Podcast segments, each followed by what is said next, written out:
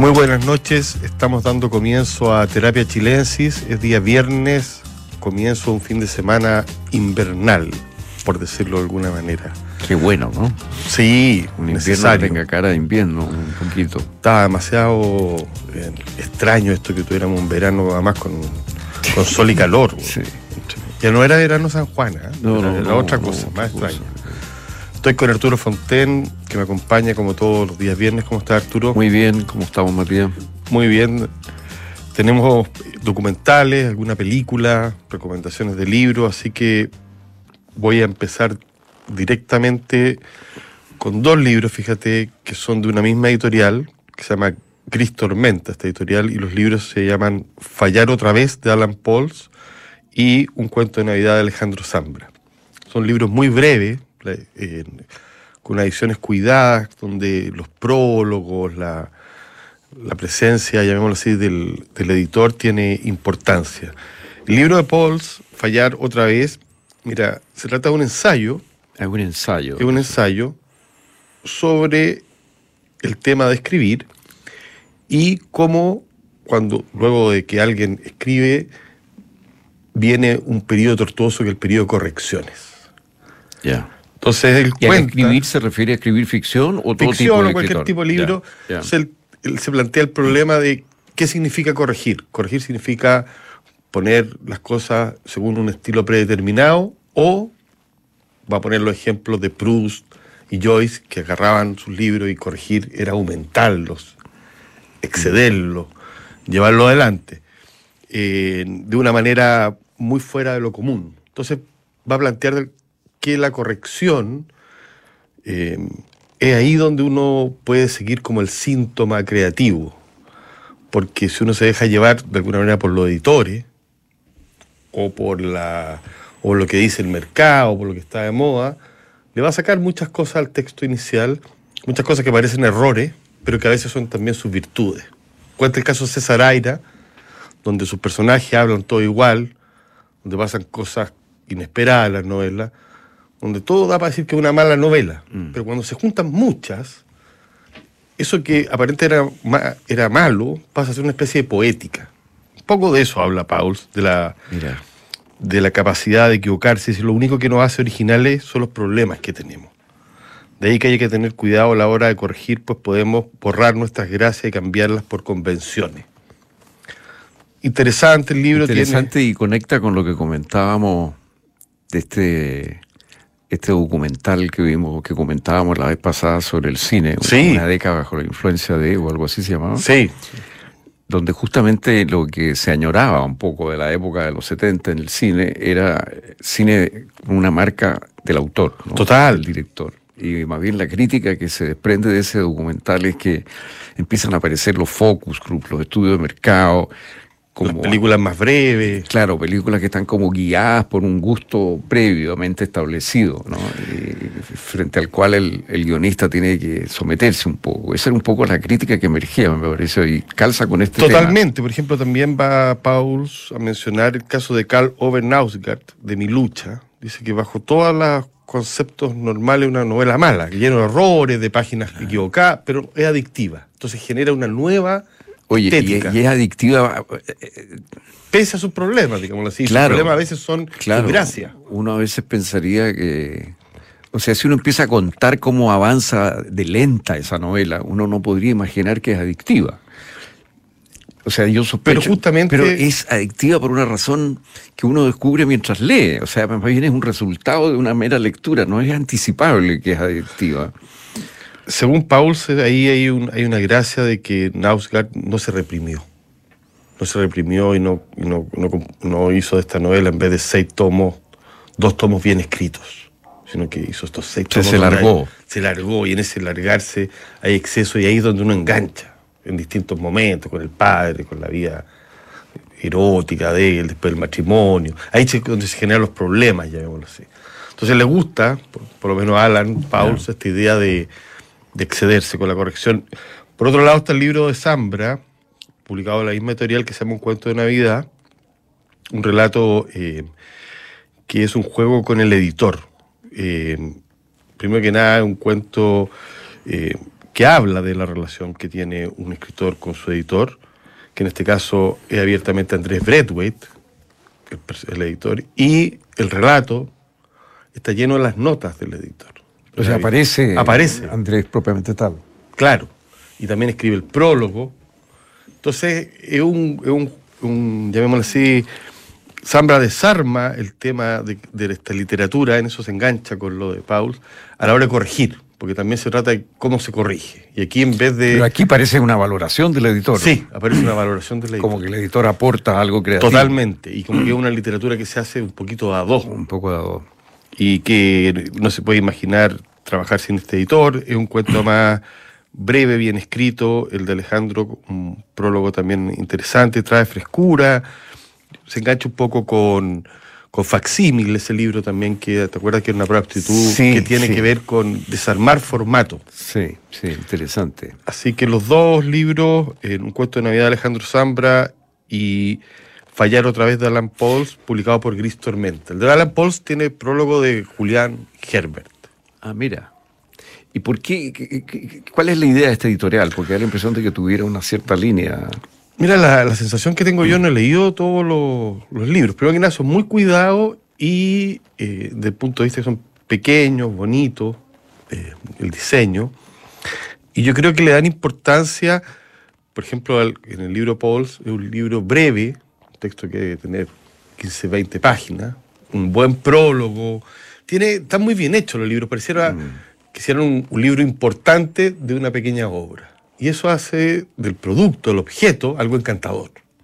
Mira, Porque yo, yo que- yo compré el de Zambra, todavía no lo he leído, pero es breve y me... Tiene, imagínate, un y- prólogo, breve, un prólogo, notas. Ya, ya. O sea, tiene todo lo que contiene un tomo, llamémoslo, un volumen sofisticado, pero en este caso para un ensayo, para un relato. Pero en ambos casos parece haber una relación entre la escritura, la corrección y el editor, Sí, de alguna manera. ¿no? Totalmente hablan de eso. Pero de manera Bueno, no, oblicua, no, no, interesante. no puedo dejar de pensar, en, en- ya que eh, dado este tema, en, en- en la relación de Raymond Carver con Gordon Leach. ¿no? Su editor, Totalmente, ¿no? que realmente es algo que yo a los lectores de Raymond Carver les recomiendo que lean la edición de los cuentos originales que está publicada hoy día. Eh, y que uno puede ver lo que eran los cuentos de Carver antes de que Gordon Leach le metiera mano. Y realmente... eh, No era el- Carver. El, estilo de Carver debe mucho a esa corrección que hace Leach. El corte, esa cosa que, que deja Carver como el suspenso, era de, de Leach. Era de Leach. Él quería cerrar el cuento. Él quería cerrar el cuento y tenía mucho más detalle, era más, más Chekhov, más, más, más, más descriptivo Carver.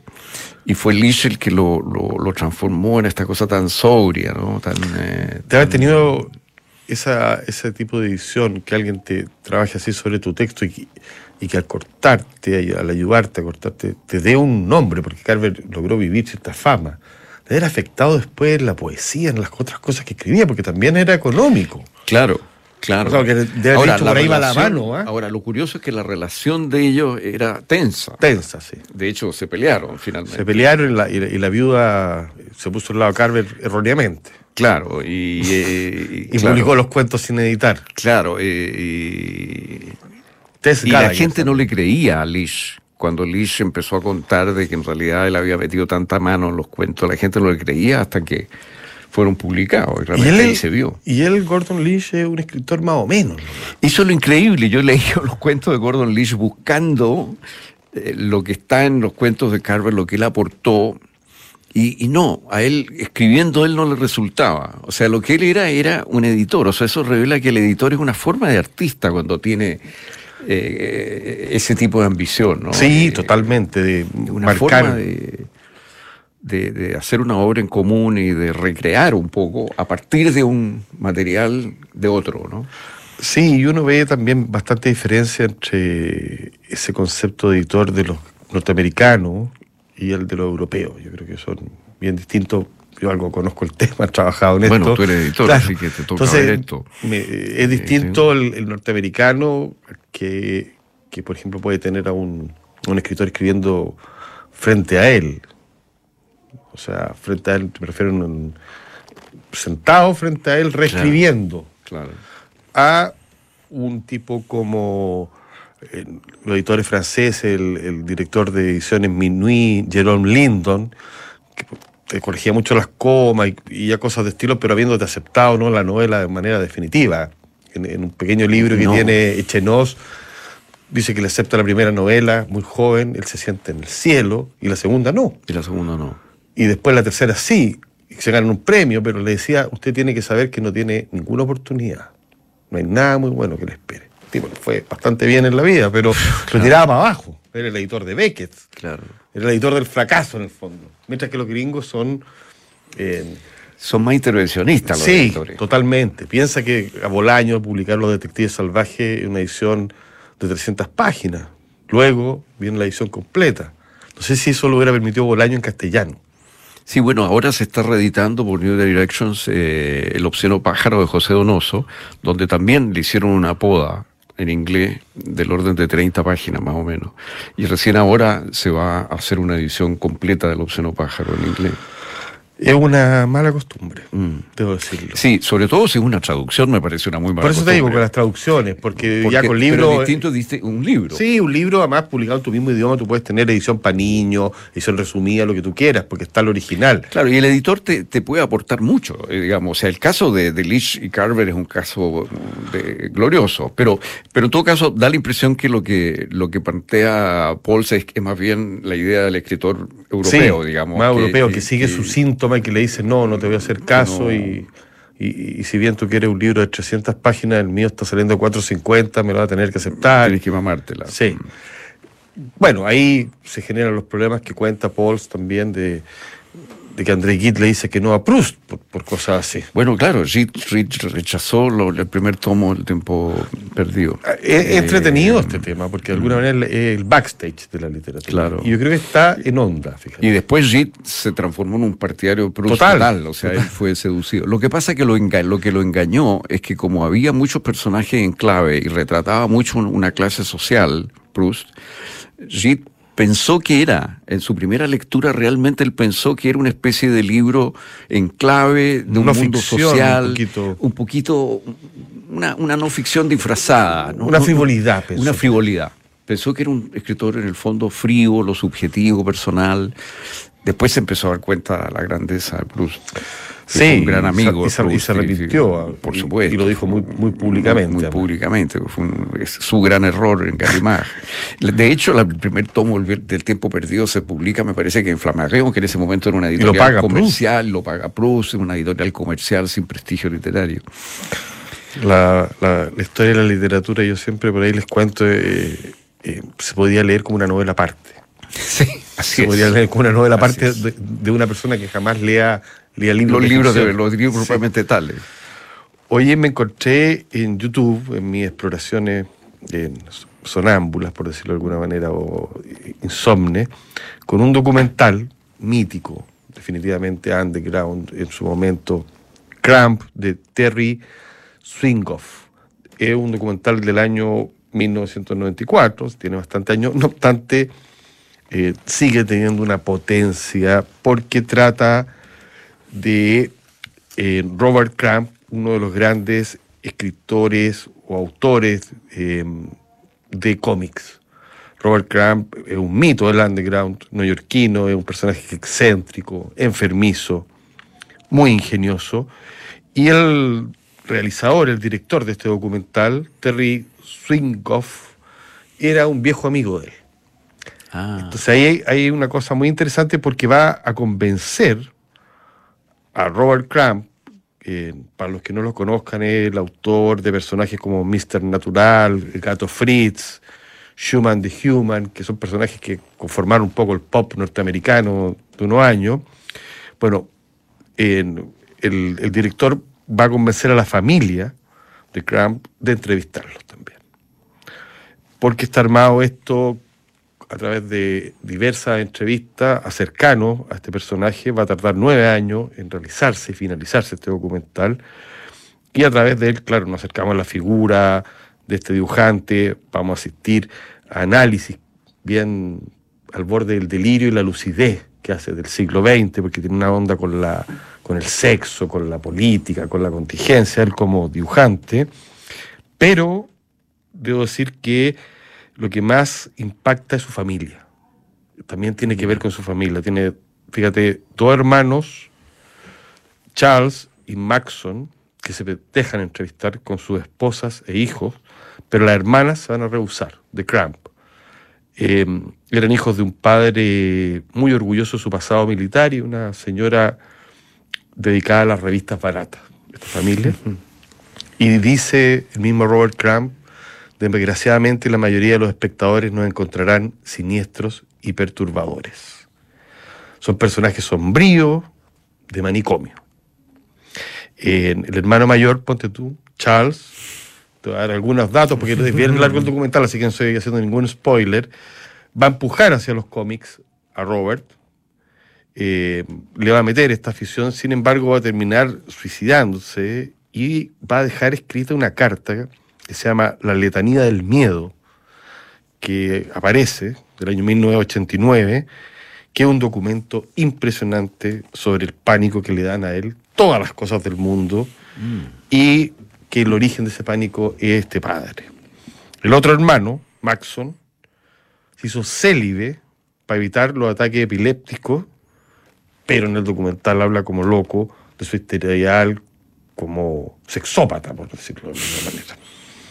Bueno, la clave y la gracia de estos enfermitos, de esta familia disfuncional, por decirlo de alguna manera, es que uno se da cuenta cómo Robert Crumb se va a salvar de la locura haciendo estos cómics. Haciendo los cómics. Cuestión que los hermanos van, no van a poder. Y uno ve eso. aparte de ver su fama, los personajes que va creando, va, aparece su mujer, aparece una revista que, crean juntos, en sus viajes por Francia. Bueno, vale la pena de todas maneras. Hay una escena muy, muy bonita, que con esto cierro, donde Cramp está con su hijo. Eh, se llama Jesse el hijo. Entonces, es muy bueno para dibujar, igual que el papá. El hijo. Claro, y tienen un mismo modelo. Eh, el hijo hace un dibujo perfecto, idéntico, hiperrealista. El papá hace uno lleno de torceduras. Mm. Entonces el papá le dice, eh, todavía no ha aprendido a engañar para obtener los efectos adecuados. y los consejos que le da son muy buenos. Le dice que se fije en la mueca de los labios en el brillo de los dientes y que esos rasgos los profundice, que hay algo de exageración en esto del arte. Eh, el documental va a ser un desastre para la familia, lo van a odiar al tipo ¿Ah, que lo hizo, ¿sí? al famoso amigo de Cramp. Terry Seawoff va, a pasar a la historia como una persona poco querida por esa familia, no obstante a todos nosotros nos deja un documento maravilloso que vamos a encontrar en YouTube. Robert Hughes, el famoso crítico de arte, dice que Cramp es el Bruegel de la segunda mitad del siglo XX. Ese es como el nivel para que... Estamos hablando del que escribió Shock of the New. Eh, sí, eh, eh, sí. Gran, gran crítico. Dice que un visionario mordaz con notable sentido de la sátira social. No encontré la película del año 72 que a Cramp lo hizo famoso, que no está directamente relacionada con él porque no la hizo, pero está basada en un personaje de él que se llama El Gato Fritz, que muchos la vieron, que fue la primera película en, animada para mayores de edad de la historia, entiendo, así desde el año 72 hay fragmentos, una película de Ralph Baxi, y este largometraje, bueno, eh, fue muy visto, generación tras generación lo vieron como algo que, estaba como no permitido, ¿no? Se vio en VHS, se vio en DVD, se, ha visto en todos los formatos. Lo busqué en YouTube y hay, por cierto, fragmentos nomás, inclusivamente fragmentos. Pero el personaje de Robert Crumb, eh, yo pensaba mientras veía, o sea, el tipo era muy influyente porque había muchos lectores de cómics. El cómics como algo popular. Creo que el cómic se ha vuelto algo más bien exclusivo. Sí, Chile. una cosa bien de, de, y, se pensó que era algo, que iba a ser algo que iba a invadir todo. ¿Te acuerdas la novela? Iba a ser cambiada por la novela dibujada, animada. Hubo mucho de eso. Hubo mucho de eso. No obstante, quedaron como ciertos artistas del cómics. Uno de ellos, sin duda, uno de los precursores, este personaje, Robert Crumb, y no se pierda en el documental, eh, incluso más allá si a uno no le interesan los cómics. Se va a encontrar con alguien con un exceso de carácter y con una historia, familiar feroz. apasionante. Apasionante, sí, Nueva York, además filmado con, con mucho con mucho estilo underground, digamos. Está hecho en los 90, pero, pero parece de los 70, digamos. Esa es como la onda. Tú estuviste absolutamente en otra. Sí, estuve en otra. en otra vertiente. en otra vertiente. Eh, vi una película que está en movie, eh, que se llama. Una vieja película que se llama Una historia verdadera, de David Lynch, una película del año 99 que es una road movie, que yo la verdad no la había visto, la había oído mencionar, pero nunca la había visto. Están dando un especial de David Lynch, entiendo, un movie, o sea, están todas las películas... sí, están saliendo... Eh, esta es una película mm, basada en un caso real. Eh, y es una película bien realista, eh, no tiene esos rasgos exagerados, surrealistas que de repente tiene... La única película de David Lynch así. Este, sí, tiene esta cosa que es curiosa, digamos, porque es una película bien americana, es una road movie muy americana. Se trata de la historia de un viejo que tiene problemas en la vista, que tiene problemas para caminar ya, que tiene que andar con dos bastones y que ha tenido un pequeño ataque que, que anuncia, digamos, que no le queda mucha vida. Un hombre de un origen más bien campesino y que tiene una, ha tenido un conflicto con su hermano. Eh, y no se hablan ni se ven hace 10 años a raíz de este conflicto. Y entonces eh, él se entera por un llamado telefónico a, la hija que vive con él que el, hermano ha tenido un ataque y no le queda mucho tiempo. Y entonces este viejo decide ir a ver al hermano, que vive en un lugar perdido en Iowa, al cual no llegan los buses. No hay manera de llegar el tipo tiene poca plata, no puede, no, puede manejar, no puede, y, no puede irse en búho. Entonces se le ocurre irse en, su cortadora de pasto, en la pequeña maquinita esa donde él se puede sentar, la repara, hace un trailer atrás, digamos, y inicia este viaje como de 500 kilómetros eh, una epopeya. Es una epopeya, que es una especie como de penitencia que el tipo también a la que él se somete, se va encontrando con distintos personajes. Es una película con muy linda fotografía, eh, es una película donde hay un poco como una sabiduría campesina en el, en el personaje. Eh, Richard Farnsworth es el, el actor que hace este viejo, que hace un gran papel. Él en realidad es la película. Sí, sostiene. Él es la máquina.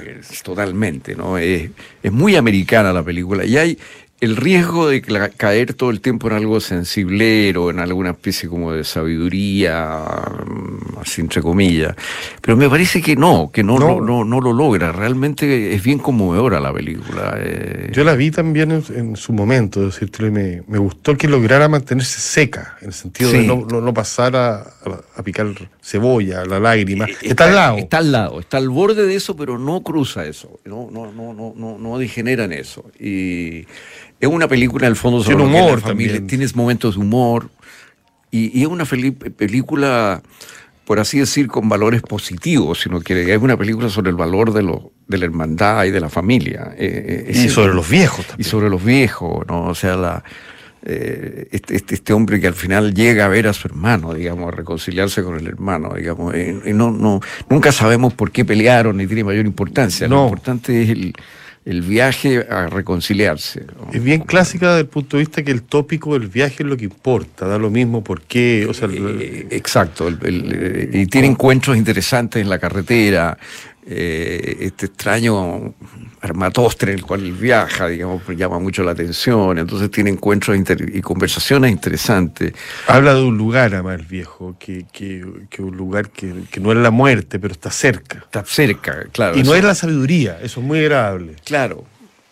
Y, Habla como gringo nomás. Eh, sí, sí. Sí, pero es sobria la película, dentro de que está siempre al borde, como comentábamos, de desmoronarse hacia lo sensiblero, no, no lo hace, no lo hace. Eh, y yo diría que es una película para todo espectador, es una película que, Especialmente para que la vean los abuelos con los nietos. Sí, es una película que, tiene, porque tiene sabiduría en el fondo de la película. Sí, la sabiduría es eh, justamente no, no predicar, que no tenga moraleja. Sí, sí, exactamente. Eh, es una película y, bastante única, me parece, dentro del, de la filmografía de Lynch. Sí, yo diría, ¿no? Yo siempre me pregunté si, si no lo habrán desafiado a decir a una película convencional y que haya decidido Es posible, eh, llamémoslo así, ponerse en los mismos términos que otros cineastas. Claro, porque esto, sí. Porque tiene Pues sí. los tiempos del otro cineasta, el tipo Sí. de encuadre, uno lo compara con las otras películas, no sé, Mulholland Drive, eh, Terciopelo Azul, esto está en otra óptica totalmente. Totalmente en otra frecuencia. Eh, es bien inesperada en ese sentido en él la película, eh, pero funciona. O sea, una vez más el tipo muestra que es capaz de hacer una película A mí me llama la atención, eh, más tradicional, digamos. sí, porque David Lynch tiene esta beta esotérica, que yo no la paso mucho, eh, porque lo he oído en algunas entrevistas, pero fíjate que la inteligencia del sujeto es no mezclar, no mezclar. una vita, eh, eh, que hace, meditación, Ah, no le va muy bien ya, y ya, puede juntar a miles de personas. O sea, tiene como un negocio aparte. Ah, como, mira, como Jodorowsky que saca el tarot, Sí, sí, David sí, Lynch tiene una cosa con la meditación. Pero gurú, así. sí, ha, ha logrado eh, separar el cine de esto. Porque la tentación de hacer una película o Claro. un documental, eh, Por capaz que lo haga estupendamente, pero, pero ha logrado mantener esa oscuridad, pese a hablar todo Sí, el rato sí, de, sí. de este mundo. Así que esta película pertenece en todo caso al mundo claro de David Lynch, el mundo... Un mundo claro, un mundo positivo, un mundo, no sé, tiene, tiene algo... Optimista. edific- ah, optimista la novela, la, la, la película, eh, que, que- que es sorprendente. Hoy a mí me llegó... Pese a que hay mucho dolor, por supuesto. Sí, sí, la edad. Mm. Hay una, una guionista, directora de cine y productora, la, que se llama Nora Ephron, que murió hace poco tiempo atrás. Era la, la que escribió el guion de cuando Harry conoció a Sally, personaje de Hollywood. Acaba de salir un libro de ella, se llama Ensalada Loca. Publicado por Anagrama. Mira, es un conjunto de textos de periodismo y ensayo. Yo sabía de esta mujer, incluso, eh, pero no, no- no- no conocía su texto en castellano. Eh, es muy feminista, lo digo así al tiro, pero con mucho humor. Entonces, en, en este primer libro, o en este libro que yo, para mí es primero que trato, eh, va a hablar de temas como por ejemplo algunas observaciones sobre los pechos de las mujeres, va a hablar sobre el feminismo vinculado a las reinas de belleza y, a la política, pero va a tener dos dentro del conjunto de textos que en verdad no me, no me conmovieron demasiado, no, no era yo el lector preciso para esa loca, sí había dos que eran de antología, uno que tiene sobre las fantasías sexuales de las mujeres y otro sobre la actriz Linda Lovelace, la de Garganta Profunda. Cuenta Nora Ephron que, que ella cree que, que con estos cambios que se están produciendo en, en la sensibilidad, llamémoslo así, eh, masculina, femenino, lo- las diversidades, no van a poder llevarse a cabo si es que no hay un mundo de fantasías nuevo. Ella sostiene que mucha de, los, de la gente que pertenece al feminismo, por ejemplo, al movimiento que ella adhiere, sigue teniendo en su mente como fantasías eróticas, fantasías que corresponden al mundo no feminista. Ya. Entonces se pregunta hasta qué, en qué momento se irán a modificar. O si de alguna manera podría eventualmente ser arquetípicas también. Me pareció inter- inteligente. Esa es la pregunta, digamos. Sí, sí, y que desarrollan en, en un ensayo, con humor, por cierto, no, no- no es, una tipa que se tome en serio. Y después la entrevista a Linda Lovelace, de Garganta Profunda, es absolutamente desmoralizante para una feminista, porque ella no tiene ningún problema con el papel que, en el cual No. actuó. Eh, o sea, tiene una relación, llamémoslo, como divertida, anecdótica.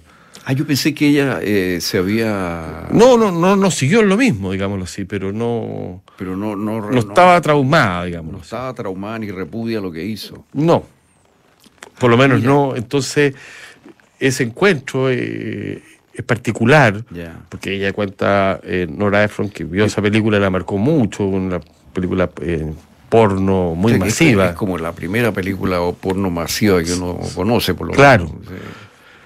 pero se encuentra con esta mujer en- y que es bastante mítica y tienen una, una conversación eh, donde no, no le queda para- para nada claro que haya habido abuso, que haya sentido eh, demasiado angustiada. Seguramente Ya. no. Mira, yo pensaba que ella había tenido más bien una. una- una- Quizás un- después a lo mejor había dicho algo. No siguió en el camino, sí. Pero Ya. cuenta, le va a contar escenas, le va a contar momentos eh, de la película. Y ella se va a ir o va a terminar el relato pensando de alguna manera en, en lo que le produjo a ella y en, cómo la otra lo vivió de otra, de otra forma, digamos. O sea, el- las repercusiones claro, versus claro, eh, eh, el- la experiencia. Claro, claro. Hay, hay algo que vale la pena darle una vuelta. Oye, también tú andás con una novela. Mira, tengo, eh, leí un, un libro que podría ser llamado un libro de cuentos de Cynthia Rimsky, que se llama La Vuelta al Perro, pero yo no sé si son realmente cuentos, Eh, son como anotaciones, descripciones, Apunte. apuntes, observaciones, una escritura eh, escrutadora, inteligente, de lo ordinario, de lo, cotidiano. Es una mujer que recorre las eh, calles y los lugares de un pequeño pueblo cerca de Buenos Aires donde, donde vive, y es como un descubrimiento de ese pueblo, pero se evita todo lo importante, entre comillas, todo lo trascendente, todos los grandes temas. Es una cosa muy escueta, eh, donde se está buscando la maravilla de lo ordinario, de lo cotidiano. Lo que Perec lle- llamaba lo infraordinario. lo- Sí, es justamente eso. Entonces hay como un paso entre el pensamiento y la imagen, un juego entre pensamiento e imagen, entre observar e imaginar. Eh, es, es, es lo que hay más que casi no ocurre nada. Lo que ocurre es el acto de observar, de mirar y de escribir, digamos, ¿no? Eh, con un ego que está completamente velado, digamos, ¿no? Eh, el ego del escritor no está, digamos, ¿no? Es muy interesante la el Vuelta al perro de Cynthia Rimsky. Está publicado por Overall. Overall. Y apareció este año en, en Chile. Cynthia. Rinsky, además, es una Tiene persona una que trayectoria. tiene una trayectoria y, y este libro viene a sumarse a, a varios. Sí, antes publicó eh, Yo Murí, que es un libro, una novela, Sí. eh, en el cual, en el fondo, el tema es la cuestión de la identidad, de la, de la ilusión que es buscar la identidad en los orígenes, que de alguna manera juega con el primer libro que ella eh, publicó, que se llama Poste Restante, Me acuerdo perfecto ese el libro. año 2000, por ahí, eh, que era un libro interesante donde también estaba el tema de identidad y orígenes, ¿no? y, y escritura fragmentaria. y escritura, claro. En este caso, más bien hay una mirada un poco más satírica en esta novela última, pero la temática de esas dos novelas me parece que se relacionan. Entonces, ¿cuál es el nombre? Pero esto se llama vuelta al, La Vuelta al Perro, Rimsky. Rimsky. Nos estamos yendo con este libro y para cerrar les digo a los fanáticos y viudos a esta altura de Cormac McCarthy que está de vuelta Meridiano de Sangre en una edición de Random House Mondadori, novela de violencia, poética, Extraordinaria novela, sí. que remece y fascina, eh, una novela de cowboys, de western. Mm. La recomendamos y porque hace mucho tiempo que no circulaba, y además una edición... Y uno de los clásicos de, De- de McCarthy. Sí, una de las grandes novelas de McCarthy. Sí, con esta última recomendación los dejamos. Espero que nos acompañen en el podcast, que tengan un muy buen fin de semana, descansen, refúgiense del invierno y pásenlo bien. Muy buenas noches, Arturo. Muy buenas noches, Matías. Muy Buenas noches. La transformación digital de tu empresa nunca estuvo en mejores manos. En Sonda desarrollan tecnologías que transforman tu negocio y tu vida, innovando e integrando soluciones que potencian y agilizan tus operaciones. Descubre más en sonda.com. Sonda Make It Easy. A continuación, información privilegiada al cierre y luego sintonía crónica debut junto a Bárbara Espejo y Francisco Aravena. Que tengan buenas noches y pasen un buen fin de semana. Nos vemos el próximo viernes. Que descansen.